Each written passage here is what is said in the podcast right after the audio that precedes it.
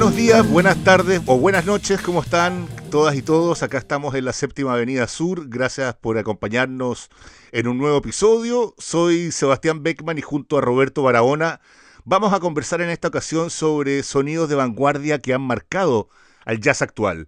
Porque los pioneros del jazz del delta del Mississippi seguramente hubieran fruncido el ceño si es que hubiesen sido testigos de la electrificación del género probablemente habrían alegado, sin duda, ¿no? Pero esa semilla igual que ellos plantaron, esa semilla sonora por allá a principios del siglo XX, tuvo una, una, una evolución insospechada que ellos, por supuesto, no proyectaban. Así sucedió también en la segunda mitad de ese siglo cuando Miles Davis, que solía decir que el concepto de jazz lo limitaba para su creatividad, conectó los instrumentos de su banda al amplificador para crear lo que se define desde ahí en adelante como el jazz rock o jazz eléctrico. Y en este episodio vamos a bucear en representantes destacados de esta rica vertiente que día a día se reinventa. ¿Cómo estás, Roberto? ¿Qué tal? ¿Cómo va todo por allá? Hola, Sebastián, ¿cómo te va? Yo estoy muy bien, muchas gracias. Bienvenidas, bienvenidos a este episodio 18 de la séptima avenida South. Me encanta tu pronunciación, Roberto. Empecemos con, ah, con este, este proyecto de jazz fusión. La influencia del segundo quinteto clásico de Miles Davis se mantuvo durante mucho tiempo. Sin embargo, Davis había alcanzado la cima del jazz convencional y estaba ansioso por explorar nuevos enfoques y comenzó a escuchar música de gente como James Brown, Jimi Hendrix, Sly and the Family Stones y otros artistas con mínimos vínculos con el mundo del jazz. Su propia música evolucionó en respuesta a estas influencias. Y la gran ruptura con el pasado vendría con su lanzamiento seminal de Bitches Brew de 1969. Pero incluso antes de ese cambio, los signos de este próximo se podían ver en los instrumentos eléctricos que había incluido. Las sesiones finales de 1967 y 68 encuentran a Davis experimentando con guitarra eléctrica, piano eléctrico y en la época del disco Fields de Kilimanjaro, las texturas anteriores del quinteto fueron reemplazadas cada vez más por ritmos más insistentes. Con In a Silent Way, todos estos son discos ya tirados hacia el jazz fusión, completó el cambio. El sonido de la banda ahora tendía hacia patrones simples que recuerdan la música dance y soul de la época. Las armonías eran a menudo estáticas, Davis reclutó una gama más amplia de músicos, incluidos los tecladistas Joe Zawinul y Chick Corea, el guitarrista John McLaughlin y el bajista Dave Holland. En pocos meses, los últimos elementos de la banda de mediados de la década del año 60 fueron purgados a favor del enfoque más orientado al rock celebrado en Bitches Brew. Este lanzamiento, lamentado por muchos de los fans anteriores de Davis, atrajo a un público más joven a su música y le daría al trompetista el primer disco de oro de su carrera.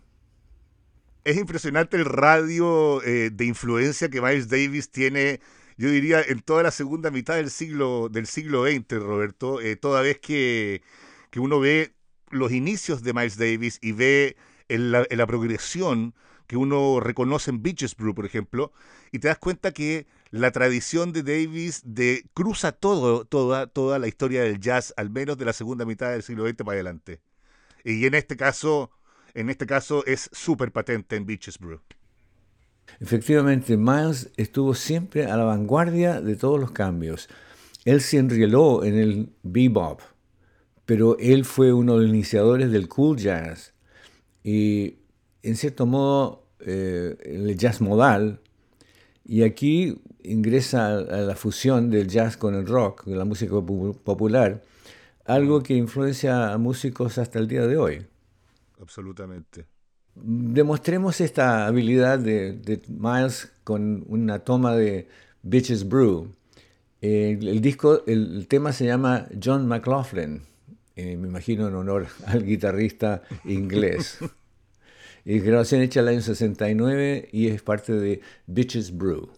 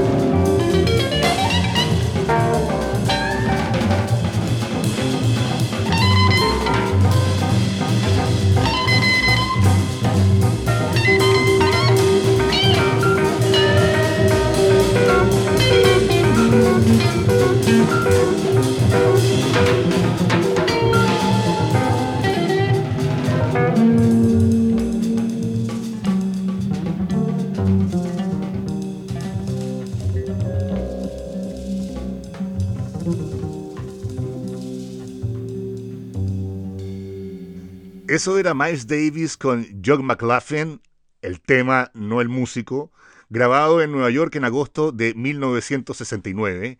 Y, dentro de esta línea del jazz fusión, del jazz eléctrico, hay un artista que mm, dejó una huella imborrable, em, uno de tantos, por supuesto, es eh, Keith eh, Jarrett, uno de los músicos probablemente más prolíficos, innovadores e iconoclastas que surgieron a finales del siglo XX. Es considerado uno de los grandes pianistas de la historia del jazz y em, también tiene grandes incursiones, eh, notables incursiones en la música clásica. Eh, como por ejemplo su recordada versión de las variaciones de Goldberg de 1989. Casi 100 discos producidos, entre ellos eh, uno que vamos a profundizar ahora, el célebre disco Cold Concert de 1975, grabado en, por supuesto en vivo en el Cole Opera House de Alemania, de la ciudad de Colonia. y dicen muchos, muchos amantes de Keith Jarrett de que este concierto marca un antes y un después eh, y lo convierte ya, los, lo eleva aún más a un estatus totalmente, eh, hay gente que dice, con interpretaciones casi sobrehumanas. Dentro de su destacada carrera, tocó con Art Blakey, con Charles Lloyd, eh, por supuesto, fue uno de los que pasó bajo el influjo de Miles Davis entre el año 65 y 70. ha interpretado obras de Bartok, de Mozart, y, formó diferentes agrupaciones de las cuales siempre fue el líder. escuchemos de este notable concierto en Colonia, Alemania, del año 75, una de las piezas eh, más hipnóticas del disco. El tema se llama The Cold Concert Parte 2, Keith Jarrett en la séptima Avenida Sur.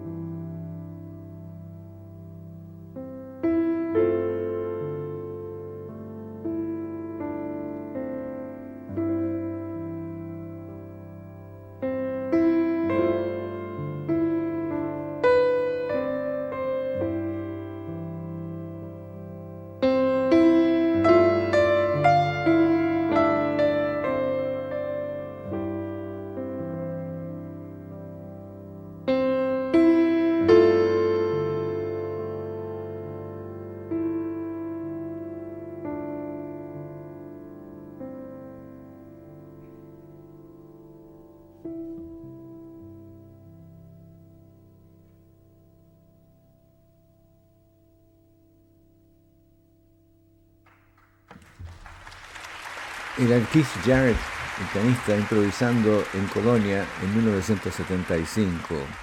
un dato interesante acerca de este concierto, que además se ha transformado en una especie de culto de Keith Jarrett, lo colocó en el, en el mapa, es que el teatro donde se presentó esto era la ópera de Colonia. Había un concierto antes que la presentación de Keith Jarrett y se atrasó, o sea, él no empezó a tocar hasta como las 11, 12 de la noche. El piano estaba desafinado. Jared estaba mm, bastante molesto, pero se dedicó, en vez de, presentar su, uh, su programa, se dedicó simplemente a improvisar. Y ahí tenemos el concierto de Colonia, que es una improvisación que dura dos horas, magistral. Hay opiniones, creo equivocadas, que los innovadores del jazz han sido siempre afroamericanos. Sin embargo, John McLaughlin, un guitarrista británico blanco, fue el primer innovador en su instrumento desde Charlie Christian o Django Reinhardt, a propósito, otro europeo blanco. Nació en 1942, comenzó a tocar tanto blues como jazz cuando tenía 11 años. Hizo su um, debut como líder el año 69 en Londres con un cuarteto junto al legendario saxofonista John Sherman. Eh, son los diez primeros temas originales de McLaughlin, incluso en esa etapa inicial tenía un control completo de su instrumento y sonaba diferente a cualquiera de sus predecesores. Poco después de hacer esta grabación se mudó a Nueva York y se unió al grupo de Tony Williams, que ya era jazz rock, Lifetime. Impresionó a Miles y lo reclutó como guitarrista de In a Silent Way y después en Bitches Brew, como acabamos de escuchar. McLaughlin grabó dos álbumes como líder, Devotion, una intrigante grabación de transición en la que McLaughlin dirige un cuarteto que también incluye a Larry Young, el organista de Lifetime, Billy Rich en el bajo y el baterista Buddy Miles, con música que está más cerca del rock que del jazz.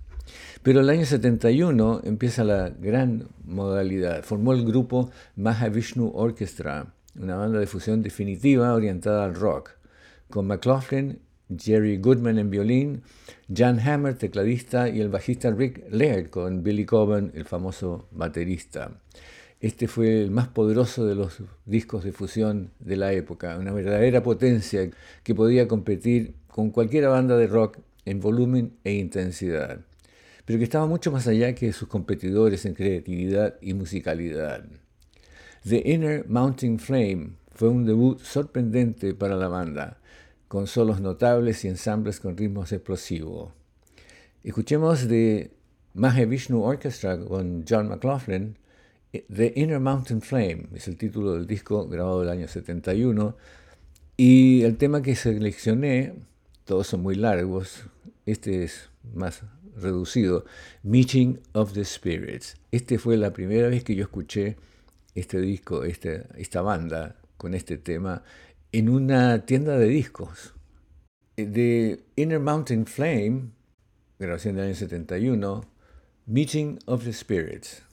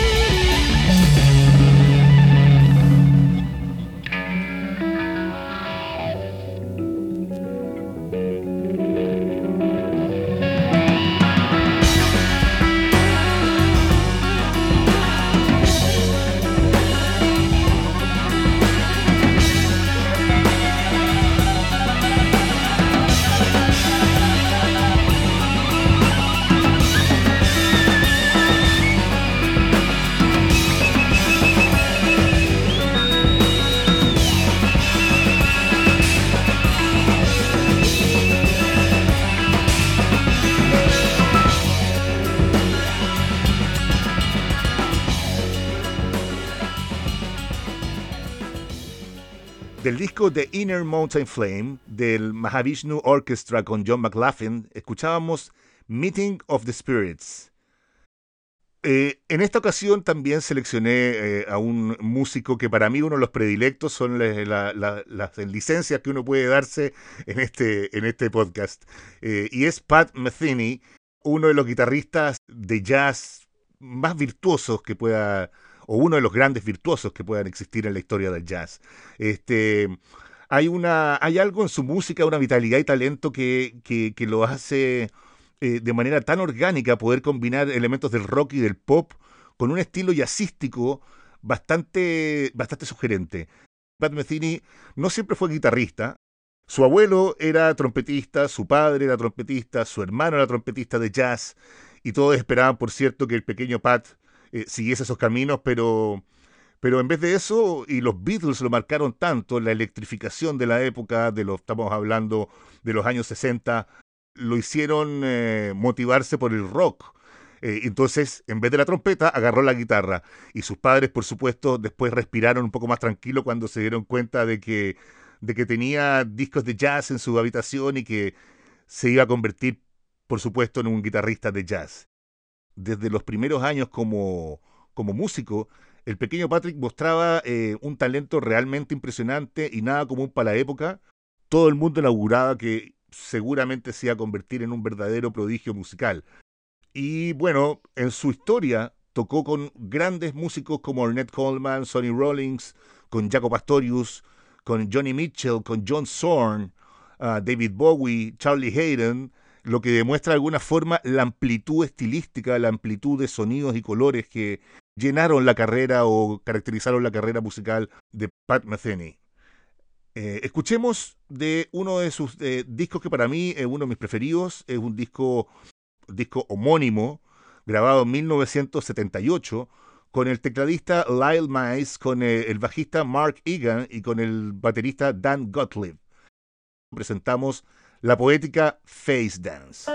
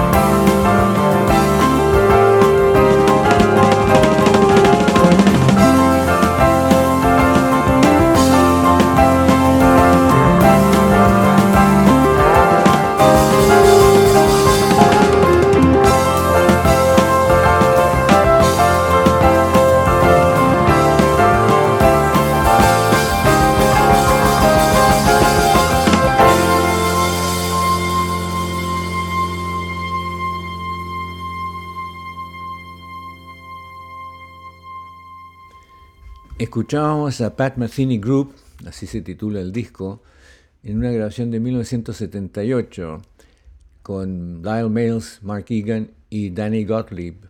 El tema que hemos escuchado, el último de esta noche, Face Dance. Sebastián, como es el último disco de la noche, me despido. Eh, me alegra mucho que este, este podcast siga en el aire y que tiene tantos ah, comentarios favorables que apreciamos. Me despido, buenas noches, buenos días, buenas tardes a todas y todos. Aprovecho de despedirme, te despido a ti también Roberto, un abrazo grande a la distancia y nosotros nos escuchamos la próxima semana. Recuerden eh, seguirnos en nuestro perfil de Instagram, la séptima guion bajo Avenida Sur.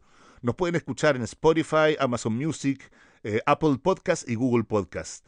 Nos vemos el próximo viernes. Chao, chao. Thank you.